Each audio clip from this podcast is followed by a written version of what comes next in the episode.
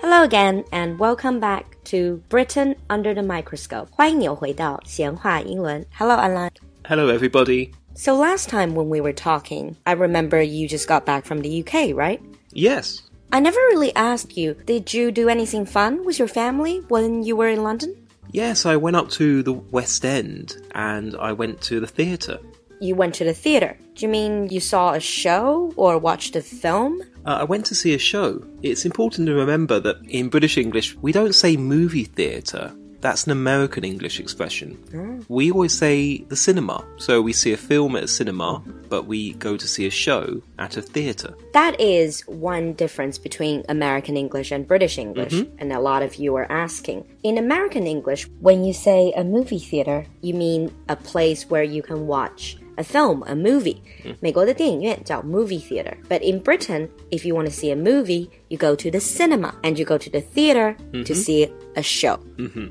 So you mentioned you went to the West End. Yes. I think most Chinese have heard of Broadway in New York. 大家可能都听过美国纽约的百老汇. You know Broadway is a theater land. But actually, in London, there's equally famous, if not more famous, theater land called the West End. 伦敦西区.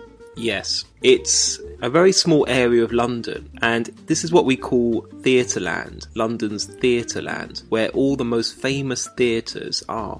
How many theaters are there? Um, it depends how you count them. About a hundred or so. A hundred. Wow. I remember I went to the West End quite frequently, and there was just so many theaters. For those of you who have never been in London, it's difficult to imagine that. It's literally one theater after another.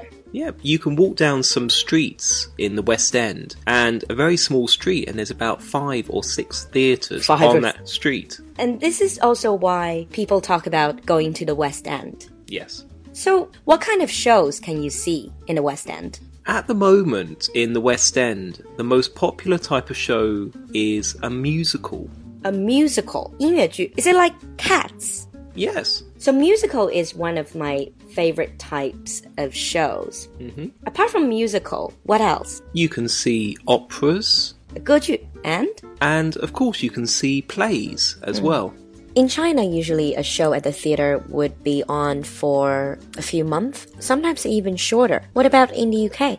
Well, some shows are not very good, so sometimes they only last for maybe six months. But about two, three years is normal. Two, three years.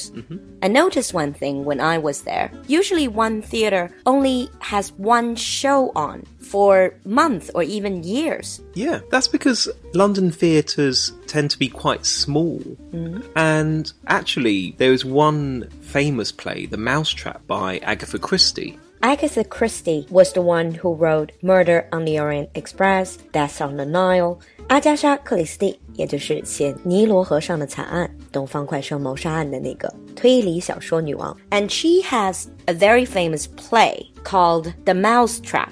Yes. And The Mousetrap in this one theatre has been showing since 1952. 1952. Wow. I actually went to see The Mousetrap. I never realized it has been on for so long. Oh, really? Yeah, it's it's amazing that people still wanted to go back to see it even though they know exactly what happened. And another very popular show, a musical that most Chinese know of, is the musical Cats. 猫这部音乐剧. It also was on in the West End for a very long period of time, wasn't it? Cats was running for 21 years. 21 years. How many performances? Ooh, close to 9,000. 9,000 performances and all in one theater. All in one theatre, all showing one show. So when you are going to the theater, obviously you choose seats, mm-hmm. and this is quite confusing for people who haven't been to theaters in the West End. I remember seeing stalls, dress circle, royal circle, upper circle. 呃，那个座位会分成不同的区，有 stalls, dress circle, royal circle 和 upper circle。 Yep, so the stalls, they're at the bottom. Mm-hmm. Then you have the dress circle. It's called a dress circle because it's a little bit more expensive. I remember dress circle being quite expensive, and some parts of the stalls are also expensive. Yeah. Uh, so also Royal Circle as well, then Upper Circle. But in the West End, you can also buy very cheap tickets, and we call that sitting in the gods. Sitting in the gods. Does that mean you're sitting so high up you can't see the stage? You're actually with the gods. Pretty much, but you can still see a bit of the stage. Actually, like um, Alan just mentioned, you can buy cheap tickets. Usually, the tickets are quite expensive, isn't it? Going to a West End show. Depends where you sit, but generally it's about 50 or 70 pounds. Fifty or seventy pounds，那么差不多也得要呃四百到六百块人民币。It can get quite expensive, but for those of you who will travel to London in the future, you can also get cheaper tickets either online on some websites Or there are little places all around the West End selling discount tickets. And these tickets are normally uh, remainders. uh, they're leftover. They're leftover tickets. So you can buy them from about three o'clock in the afternoon before the performance at seven o'clock in the evening. So on the day of the performance，当天的余票呢，也可以在西区有一些专门卖这种折价票的小票亭能买到。嗯、you usually can see people lining up for it。 Yeah, especially tourists. If you don't mind which show you want to see, it's a bit of luck. Sometimes you might get a show that you like, other times, a show that you might not like. All Oh, part of the traveling experience. Absolutely. So let's turn to the history of West End. London has always been famous for theaters, hasn't it? Yes, ever since the 16th and 17th century. That's Shakespeare's period. And that's where the theatres started. Shakespeare showed many of his plays at the Globe Theatre. 莎士比亚的环球剧场，That's on the southern bank of the River Thames，在泰晤士河南岸。 Yes, back then, theatres were quite dangerous, loud places with lots of crime, so they didn't want them in the city. They wanted them on the outskirts in an area called Southwark. So back then, the theater was on the other side of the city, essentially. 那现在你到伦敦还可以看到这个环球剧场，当然是后来重建的环球剧场，在泰晤士南岸。So if you're into Shakespeare，如果喜欢莎士比亚的剧的话，it's always a good experience to go to the Globe Theatre。 Absolutely. And for the Globe Theatre, you can buy a £5 ticket. But Five pound. Yeah, five pounds. But you have to stand up, and there is no roof. So if it rains, then you get wet. Can you hold an umbrella? No. Okay, that sounds very English. To watch a show in the rain. That's why Shakespeare's Globe is closed in the winter. It's only opened in the summer. Because it's too cold. It's too cold and there's no roof. But now you can still see Shakespeare's play in the Globe. Yeah, it's it's a great experience. So, next time you're in London. Now, moving on to some of the expressions. Theater, since it has such a huge influence on the English language, there are some really interesting idioms relating to the theater. Adeline, can you share some of these with us? Well, people in the theatre are very superstitious. Superstitious, so they believe in supernatural powers. Yes. 就比较迷信了。 So, for example, it's bad luck to say good luck to an actor. hang, hang on a minute. That sounds really complex. 好像非常的绕口. It's bad luck to say good luck. Yes. 就是不能说好运. Yes. And what do you say then? Normally, you will say break a leg. You would say break a leg. 断条腿. To wish them good luck?